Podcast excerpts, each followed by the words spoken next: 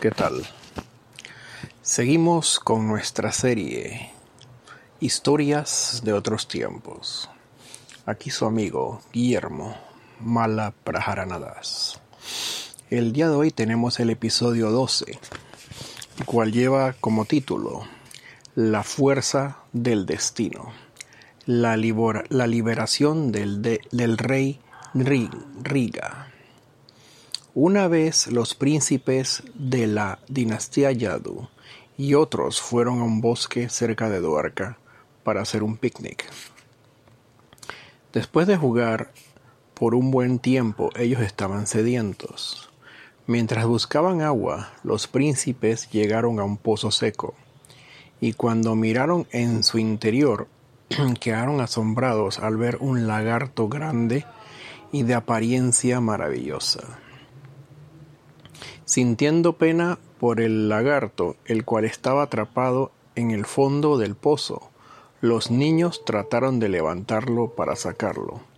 Aun así, a pesar de sus repetidos esfuerzos, no fueron exitosos en su intento. Ellos regresaron apresurados a su hogar y le hablaron al señor Krishna de la inusual criatura. Krishna de inmediato se dirigió al lugar con sus hijos y simplemente extendiendo su mano izquierda, muy fácilmente levantó al lagarto y lo sacó fuera del pozo. Al ser tocado por la mano del Señor Supremo, la criatura abandonó su forma de lagarto y apareció como un hermoso semidios de complexión dorada. Aunque Krishna es el Señor del corazón y conoce el presente, pasado y futuro de cada entidad viviente para informar a las personas en general, él preguntó, Oh, el más afortunado, ¿quién eres tú? Pienso que eres uno de los exaltados semidioses. ¿Qué actividad pasada te trajo a esta baja condición de lagarto? Nosotros estamos ansiosos de escuchar acerca de esto. Si tú piensas que es apropiado, por favor dinos qué ha sucedido. El ser celestial se inclinó ante el Señor Krishna y luego respondió, Yo soy un rey conocido como Riga. Es posible que tú escuchaste mi nombre mencionarse cuando la lista de personas más caritativas fue recitada. Oh Señor, tú eres el conocedor de todo. De todas maneras, por tu orden yo voy a hablar. Anteriormente yo di muchas vacas en caridad como hay granos de arena en la tierra, estrellas en el cielo y gotas o gotas de agua en la lluvia. Yo di en caridad vacas jóvenes y marrones que tenían un solo ternero. Todas tenían ubres llenas de leche y eran de buen comportamiento, hermosas y adquiridas honestamente. Todas ellas tenían sus cuernos enchapados en oro, las pezuñas niqueladas en plata, y estaban decoradas con telas finas y guirnaldas. Yo primero honré a los brahmanas que fueron recipiente de mi caridad, dándoles finos ornamentos. Estos brahmanas eran jóvenes y poseían excelente carácter y cualidades, aunque eran pobres. Ellos estaban dedicados a la búsqueda de la verdad, eran austeros y conocedores de las escrituras y santos por comportamiento.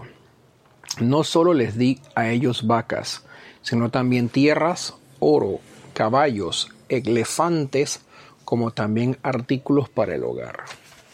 Una vez yo di una vaca en caridad a cierto elevado brahmana. Más tarde esa vaca se escapó y volvió a entrar con las vacas de mi rebaño. Sin ser consciente de eso, procedí a dar, esa vaca en caridad a un brahmana diferente. En ese momento el propietario original de la vaca llegó allí y reclamó Esa vaca es mía. El segundo brahmana respondió No, ella es mía. Riga me la dio a mí.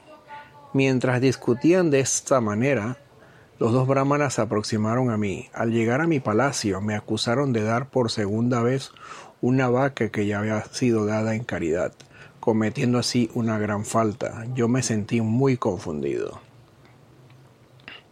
Encontrándome a mí mismo en tal terrible dilema, humildemente le supliqué, Oh brahmanas, sean misericordiosos conmigo. Yo soy su sirviente y he actuado inocentemente sin saber lo que estaba haciendo. Voy a darle a cada uno de ustedes cien mil de las mejores vacas a cambio de esta en disputa, para que de esa manera pueda rectificar mi error. Por favor, acepten mi oferta y así sálvenme de esta difícil situación, o yo ciertamente caeré en el infierno. El segundo propietario de la vaca dijo, Yo no quiero nada a cambio de esta vaca. Y el propietario original dijo, yo no voy a aceptar incluso más de lo que estás ofreciendo. Ambos pensaban que la vaca era de ellos y por lo tanto no les podía ser quitada bajo ninguna condición. Mientras consideraban que su ilegítima posición había sido usurpada, los dos brahmanas airadamente abandonaron mi palacio y regresaron a sus hogares. Oh, señor de señores, tomando ventaja de esto, en el momento que abandoné mi cuerpo, los Yamadutas, los asistentes del superintendente de la muerte, me llevaron a la morada de su maestro, Yamaraj. Yamaraj luego dijo, Mi querido rey, ¿qué te gustaría experimentar primero? ¿Te gustaría disfrutar los resultados de tus actividades piadosas o primero quieres sufrir los resultados de tus pecados? No puedo encontrar límite a la caridad que tú has dado o al disfrute celestial que tú vas consecuentemente a recibir. Sintiéndome confundido, yo respondí, mi Señor, primero permíteme sufrir por mis fechorías. Yamaraj respondió diciendo, entonces cae. De una vez yo me transformé en un lagarto y permanecí dentro del pozo por mucho tiempo pero de alguna manera debido a mi disposición caritativa hacia los brahmanas y a mi gran deseo de algún día tener tu audiencia, yo continué pensando en ti, incluso en mi desgraciada y degradada condición, y pude recordar todo acerca de mi vida pasada. Oh Todopoderoso Señor, ¿cómo es que yo ahora soy capaz de verte delante de mí? Incluso grandes yogis que constantemente meditan en ti, dentro de sus corazones pueden raramente verte a ti. Entonces, ¿cómo puedo hacerlo yo, quien ha sido cegado por las tribulaciones de la vida material?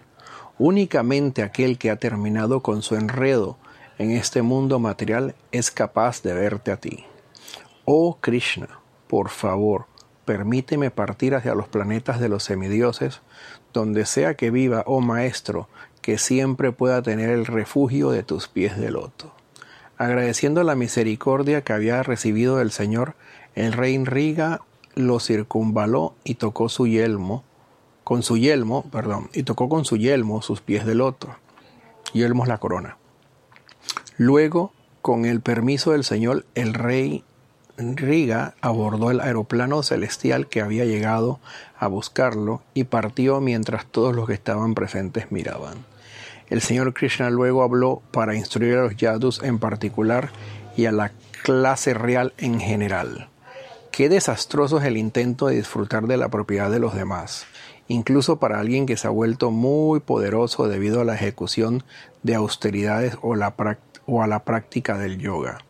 ¿Qué hablar de otros? El veneno mata únicamente a la persona que lo ingiere pero robar las propiedades de otros afecta incluso a tres generaciones de la familia de uno y no tiene antídoto.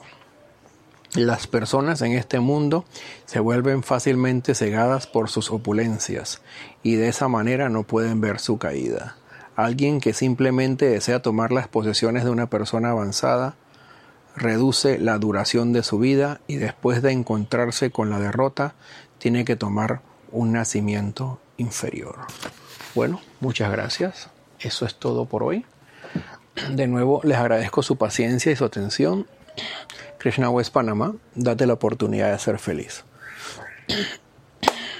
Hare Krishna.